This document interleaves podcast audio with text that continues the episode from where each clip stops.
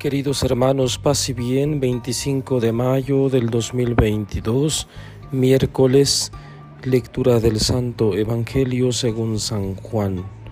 En aquel tiempo Jesús dijo a sus discípulos, Aún tengo muchas cosas que decirles, pero todavía no las pueden comprender. Pero cuando venga el Espíritu de la verdad, Él los irá guiando hasta la verdad plena, porque no hablará por su cuenta, sino que dirá lo que haya oído y les anunciará las cosas que van a suceder. Él me glorificará, porque primero recibirá de mí lo que les vaya comunicando. Todo lo que tiene el Padre es mío, por eso he dicho que tomará de lo mío y se lo comunicará a ustedes. Palabra del Señor. Gloria a ti, Señor Jesús. Bien, queridos hermanos, lo primero que Jesús nos dice el día de hoy es que aún tiene muchas cosas eh, que decirnos. Se refería eh, principalmente a sus discípulos, diciendo, pues aún tengo muchas cosas que decirles, pero todavía no las pueden comprender. Este es el problema, que las cosas están por decirse, falta por decirse, pero no se pueden comprender. ¿Qué es comprender? Pues asumir esta palabra, asumir la doctrina y practicarla sobre todo, ¿no?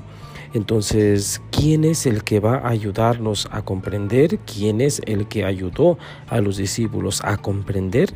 El Espíritu, el Espíritu de la verdad, que se convierte en guía hasta la verdad plena, dice el Evangelio. Pero este Espíritu, dice Jesús, no habla por su cuenta, sino que más bien dirá todo lo que haya oído ya de parte de Jesús. Lo hemos escuchado en los días eh, atrás, que mm, el Espíritu no viene a traer cosas nuevas, sino a reforzar, a ratificar lo que Jesús ya ha enseñado, por lo que el Espíritu está íntimamente unido a Jesús y al Padre. De hecho, Jesús se va para enviarnos al Espíritu. Lo hemos escuchado también. Conviene que les va, que me vaya, dice Jesús. ¿Por qué? Porque les enviaré el Paráclito. Escuchábamos el día de ayer. Entonces, el Espíritu glorifica al Hijo, glorifica al Padre. ¿Por qué? Porque va anunciando, va comunicando todo lo que el Hijo ya vino a enseñar. ¿Qué vino a enseñar el Hijo? Vino a mostrarnos el Padre, vino a mostrarnos el rostro amoroso del Padre. Todo lo que tiene el Padre es mío, dice Jesús, por eso he dicho que tomará de lo mío y se lo comunicará a ustedes. Estamos hablando propiamente de la Trinidad, de la unión íntima que existe entre el Padre, el Hijo y el Espíritu Santo. Podríamos pensar que Jesús ya dijo todo y que la revelación completa se encuentra en las Escrituras, y de hecho así es. Sin embargo, el mismo Jesús nos dice que llegar a la verdad es un camino para cada persona, un proceso en particular y como humanidad. El Espíritu de la verdad asume nuestra condición humana, limitada, por eso no lo sabemos todo de una vez. Estamos pues limitados. Poco a poco el Espíritu nos va revelando la buena nueva de Jesús en nuestra vida.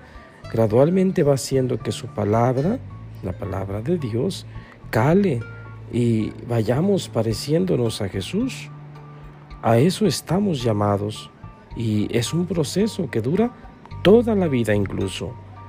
Es momento pues de agradecer lo que el Espíritu ha hecho en nosotros es momento también de confiar que quien comenzó en nosotros la obra buena, la terminará, la llevará a buen término, como escuchamos en Filipenses.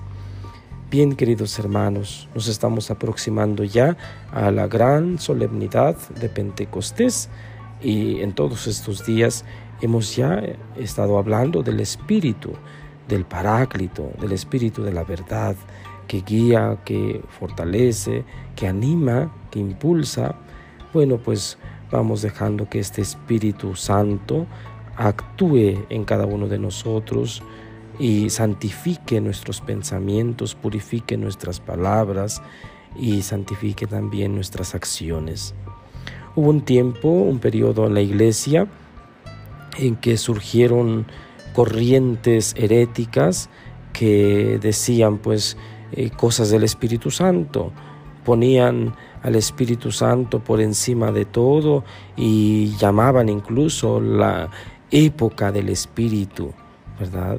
Y bueno, pues son errores que se han dado en la historia de la iglesia, em, porque no podemos hablar solo del Espíritu, hablamos del Padre, del Hijo y del Espíritu Santo, hablamos de la Trinidad, no hablamos solo del Espíritu, sin que esto quiera decir que el Espíritu eh, ocupe el tercer lugar, no es así, el Espíritu es Dios y con todo lo que eso significa. Sin embargo, no podemos centrarnos solo en el Espíritu, tenemos que hablar del Espíritu en la Trinidad.